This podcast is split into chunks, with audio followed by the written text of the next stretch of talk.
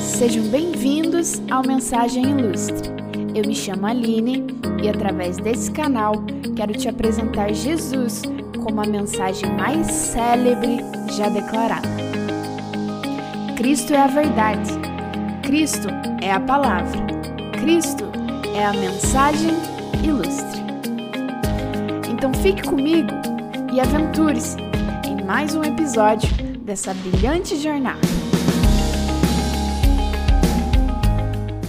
Eu aposto todas as minhas fichinhas que quando você visualiza esse numeral que representa a totalidade, o 100%, você também é visitado por um sentimento de satisfação e contentamento. Claro, quando não se trata de juros, né? Mas vamos deixar essa parte de lado e falar sobre o 100% que representa progresso e andamento de alguma coisa que está em movimento. Por exemplo, aquele download concluído que você tanto espera ficar pronto e que às vezes até demora dependendo da velocidade da sua internet, ou aquela meta finalizada naquele seu aplicativo de esportes que mensura o seu desempenho, ou o término daquele projeto que você precisa tanto apresentar no seu trabalho, escola ou faculdade, ou quem sabe a leitura da última página de um livro grande que você penou para terminar ou a visualização de todas as videoaulas daquele curso online que você adquiriu.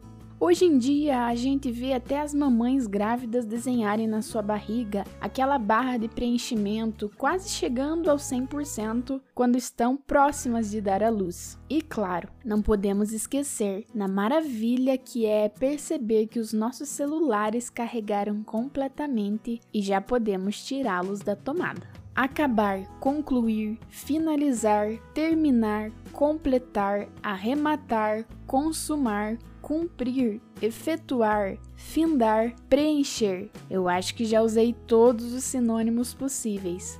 Definitivamente são verbos associados finamente com satisfação.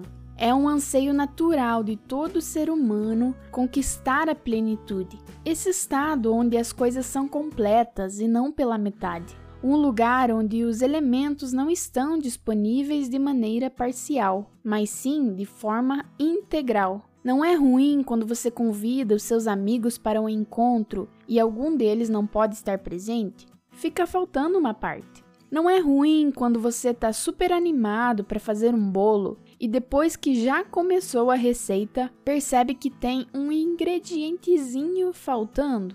Por mais que não seja essencial, como o fermento, você sabe que ele vai fazer falta no sabor. Ou ainda não é horrível quando todos os compromissos caem no mesmo dia e na mesma hora e você não pode estar em dois lugares ao mesmo tempo? Essas parcialidades não nos satisfazem. Nós queremos o todo, o 100%. Em Colossenses capítulo 1, versículo 19 diz assim: Porque Deus achou por bem que nele, em Jesus, residisse toda a plenitude e que, havendo feito a paz pelo sangue da sua cruz, por meio dele, reconciliasse consigo mesmo todas as coisas, quer sobre a terra, quer nos céus. Eu já poderia terminar por aqui, porque a conclusão do assunto já está bem explícita. Veja bem, essa totalidade que tanto almejamos, por mais que às vezes sejamos até presunçosas em achar que podemos obtê-la em qualquer lugar e de qualquer maneira, só está localizada num lugar muito específico dentro de Jesus. Sim, perceba que a palavra usada para descrever o fato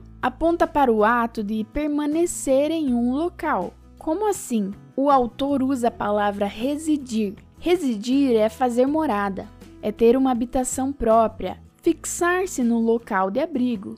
Para a plenitude, esse estado de totalidade das coisas, a casa é o próprio coração de Jesus. Aprove a Deus escolher apenas Jesus para acomodar a plenitude, justamente porque somente Ele pode administrar e gerenciar essa infinitude de recursos com segurança. Eu sei que é um pouco difícil de processar a informação sobre o que é plenitude devido à sua alta abstração, então eu vou conceituar para ti. Plenitude é aquilo que é completo, inteiro, integral, que está totalmente preenchido, concluído e realizado. A porcentagem é uma medida quantitativa muito interessante porque ela delimita o valor máximo de algo. O 100% sinaliza que alguma coisa que estava em progresso atingiu o seu apogeu e, portanto, fixa um parâmetro de avaliação com base na perfeição. Jesus é 100%. Nele não existem brechas de parcialidade, não existem manchas ou desconfigurações, não existem ausências ou carências. Nele está a plenitude. E sabe o que é mais legal? Aquilo que é completo tem para oferecer em abundância, como um copo de água cheio até a borda. Você não pode colocar mais água ali porque senão vai transbordar, mas você pode matar toda a sua sede. Ele está cheio. Aprove a Deus decidir que a plenitude residisse em Jesus, porque é Jesus quem compartilha dela liberalmente. É Jesus quem doa e oferece sem medidas, até nos preencher também. Muitos de nós, com o pouco que temos, muitas vezes retemos e não queremos dividir com o outro. Imagina se fôssemos residência da plenitude, perfeitos e inteiros como Cristo é seria um desastre na Terra. Ainda nós não chegamos lá. Assim como não é possível existir mais de um tipo de 100%, porque na matemática os valores são absolutos, não dá para existir mais de um tipo de plenitude. Sim, essa realização de vida está concentrada totalmente no coração de Jesus por uma razão muito importante: que todos nós almejando sermos inteiros, sejamos dependentes da única fonte que abriga esse recurso. Nós somos como baterias viciadas que precisam ficar conectadas na tomada ininterruptamente para permanecer com a barra de preenchimento de recursos energéticos cheia. Se desconectar, já era, vai desligar, vai zerar o seu potencial. Quando estamos conectados em Cristo, ele nos supre incessantemente, nos faz avançar progressivamente para perto da totalidade, da integralidade, da inteireza de coração e pensamentos. Nos aproxima do único status que realmente gera aquela satisfação do download completo. Sem esse vínculo, nós nos tornamos fragmentados, com sentimentos segregados, com pensamentos divididos, com atitudes contraditórias, com relacionamentos quebrados, com muitos dos potinhos de tesouros pessoais já quase vazios.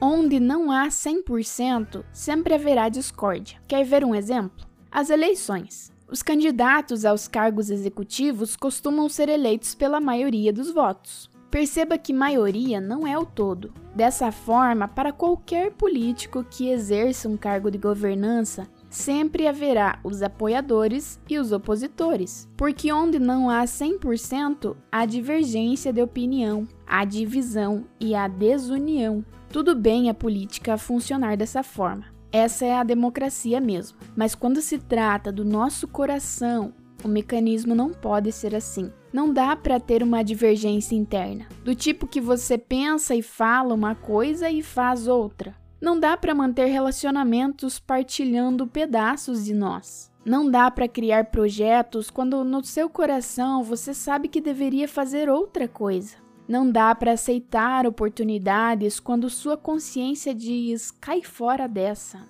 Não dá para viver como cacos de um copo de vidro que não retém mais nada, mas apenas machuca.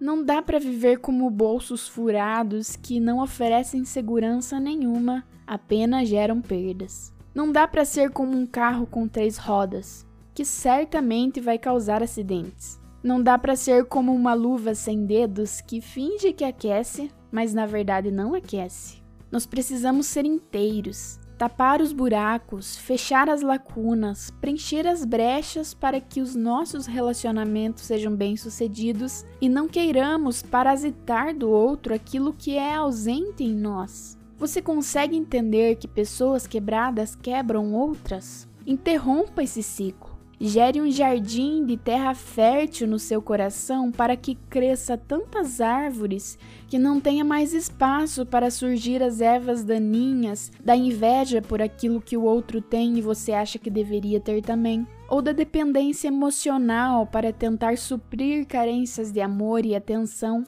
ou do excesso de ocupação para tentar mascarar os golpes dos fracassos passados, ou do espírito de intriga na tentativa de mostrar uma razão intelectual que ninguém nunca afirmou para ti. Você não precisa ser suprido por opiniões alheias, nem vai ser preenchido pelas suas amizades, nem vai se tornar completo pelo quanto você viaja e passeia, nem vai ser integral por quantos debates você ganha, que dirá por quantas curtidas e seguidores tem nas redes sociais. Todas essas coisas só farão realmente sentido quando você já for completo sem precisar ter nada disso. Lembre-se que a plenitude, a realização plena, mora num endereço único e exclusivo em Jesus. Mas calma, você não precisa emitir um passaporte, viajar para outro continente, achar um mapa do tesouro e aventurar-se numa busca penosa e longa para achar essa residência. Ela é uma residência móvel. Lembra daquele filme Up Altas Aventuras? Sim, essa residência vai até você, aí onde você estiver. Pode ser nos lugares mais inóspitos, não tem problema não. Basta chamá-lo com sinceridade, com o coração aberto. Jesus quer compartilhar essa plenitude com você a partir de hoje. Você topa? Então faça o convite.